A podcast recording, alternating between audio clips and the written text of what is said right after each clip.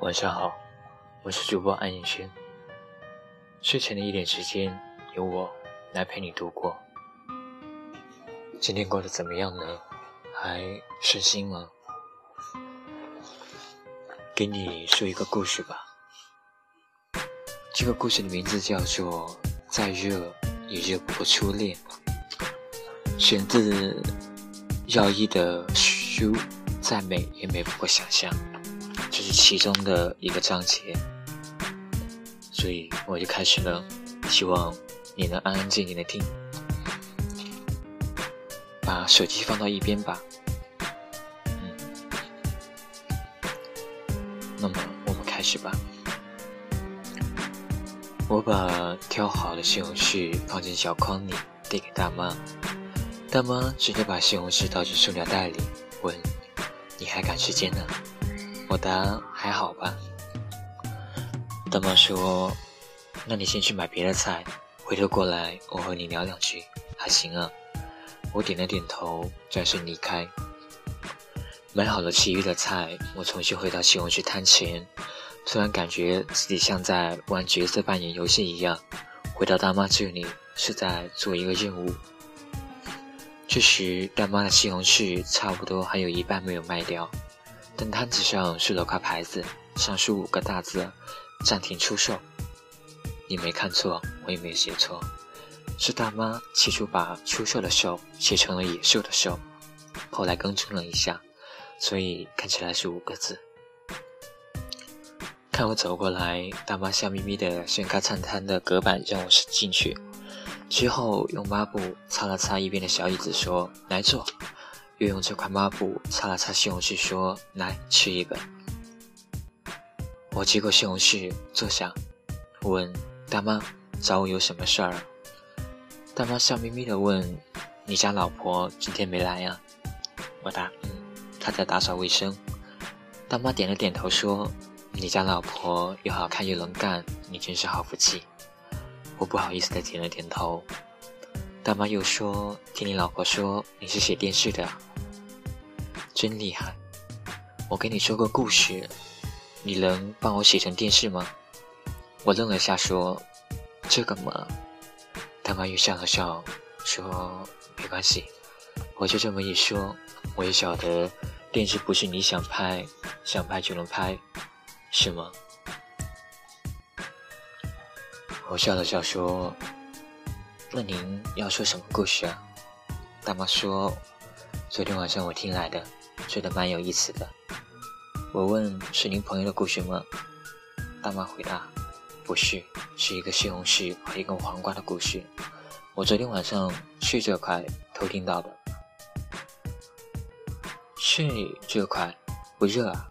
大妈双颊绯红，说了句令我汗颜的话：“再热也热不过初恋，你懂吗？”我毫不犹豫地奋力鼓掌。西红柿被我拍得稀烂。夜晚的菜场残留着整整一天囤积下来的怪味：腐败的菜叶味、积压的骚味，还有菜农们身上的汗味和说不清来路的香水味。大妈躺在钢丝床上，吹着电风扇，迷迷糊糊即将进入梦乡时，突然听到一个声音低低地说。你别过来，我过去。要是把你摔坏了，我可心疼呀。借着路灯投射进来的光，大妈看见不远处黄瓜摊位上的一根黄瓜，蹦蹦跳跳地向自己的摊位跳来。与此同时，在大妈左手边不远的地方，一个西红柿悄悄地、小心翼翼地向摊子的边沿滚过去。黄瓜蹦蹦哒跳到了摊子下。努力了好几次，始终无法跳上摊子。西红柿心疼地说：“你别跳了，就这样说吧，再跳你就断了。”黄瓜苦笑着说：“你爸说的没错，我这辈子都高攀不上你啊。”呵呵。西红柿说：“你呀，一把年纪了，还是不会好好说话。什么高攀不高攀的，我们是一个大棚里出来的，我什么档次我自己知道。”黄瓜说。没想到这么多年过去了，我们竟然在这里遇上了。说实话，在这里遇见你，我心里不好受。我一直以为鸡蛋会让你过上好日子，好歹你们在一起也算是个出名的热菜。你爸说过，如果你当初选择了我，这辈子只能当不值钱的冷盘。西红柿无奈的笑了笑，说：“那你看我现在呢，还不是一样？”黄瓜说：“那狗日的鸡蛋呢？”西红柿说：“他找了个火腿肠假结婚，弄了个香港标签，之后被一个泡面包看上，一起出国当进口食品去了。”妈的！黄瓜骂了一句：“那你现在日子过得好吗？”西红柿说：“就那样吧，你也看见了，没什么好不好的。”哦，黄瓜有气无力的应了一声：“你呢？”西红柿问黄瓜：“你这些年过得怎么样啊？”黄瓜说：“说实话，我一直过得不好。这么跟你说吧，我要是躺在苦瓜堆里，都没人分得出来。你老婆呢？”西红柿问。“她不管你啊。”我一直没结婚。自从你和鸡蛋走了以后，我就再没有心思想这些事了。反正一个人过也快活，自己吃饱了，全家不饿。西红柿没有接话。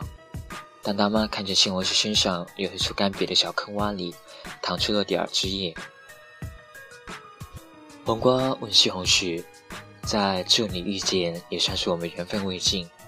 你看，现在我们俩又是单身了，要不凑合一下吧？反正剩下的日子也没多久了，就算选错了，也错不了多久。你说呢？”我看不行。西红柿没说话，说话的是西红柿旁边的一个小西红柿。黄瓜愣了一下，问：“这是你儿子吧？”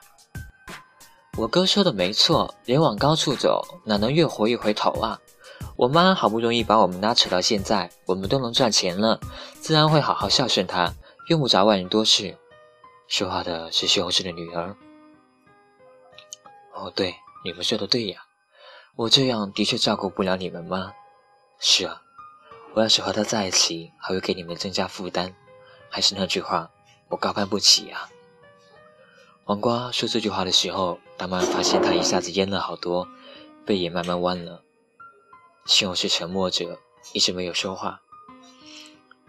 他不知道该怎样打破僵局，只能眼睁睁地看着黄瓜慢慢向他的摊子移去。突然，一只老鼠从一旁窜了出来。不小心触动了角落里一个小孩子遗落的玩具电动卡车，卡车发出一阵怪声，向着黄瓜冲去，一下子把黄瓜压成了两截。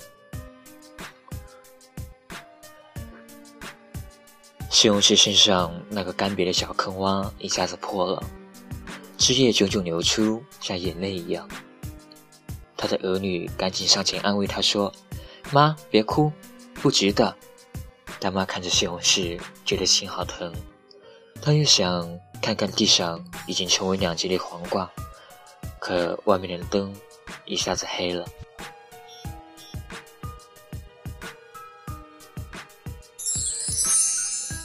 大妈说完故事，把一袋西红柿递给我，说：“故事就是这么个故事。我说的好不好听？没关系，你要是觉得有意思，写出来也行。”拍不拍电视无所谓，我随口说的。这些西红柿送给你了，从明天开始我也不来了。我接过西红柿，问：“那我写好以后呢？”大妈笑了笑说：“我给你个地址，你写好了给我寄一份，可以吗？”我点了点头说：“行，这个故事我一定写出来。”哦，对了，您不来了，那这你怎么办？交给我家女婿来弄。我也算运气好了，儿子女儿都孝顺，女婿媳妇也都不错。反正这边我也没什么盼头了，来不来无所谓了。回家带孙子去。大妈是笑着说的，但我总觉得她的笑里夹杂点儿什么。我拎着西红柿转身离开的时候，才发现不远处卖黄瓜的那个大爷今天不在。吃晚饭的时候，媳妇告诉我，卖黄瓜的老大爷前一天凌晨。在去菜场的路上被渣土车压死了。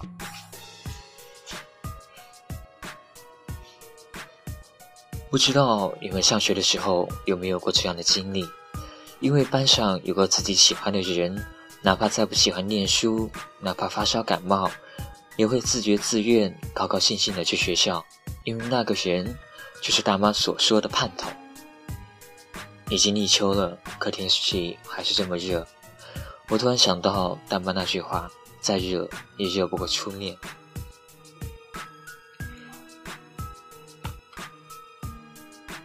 故事读完了，你知道西红柿和黄瓜是谁吗？西红柿其实就是大妈，黄瓜就是卖黄瓜的老大爷。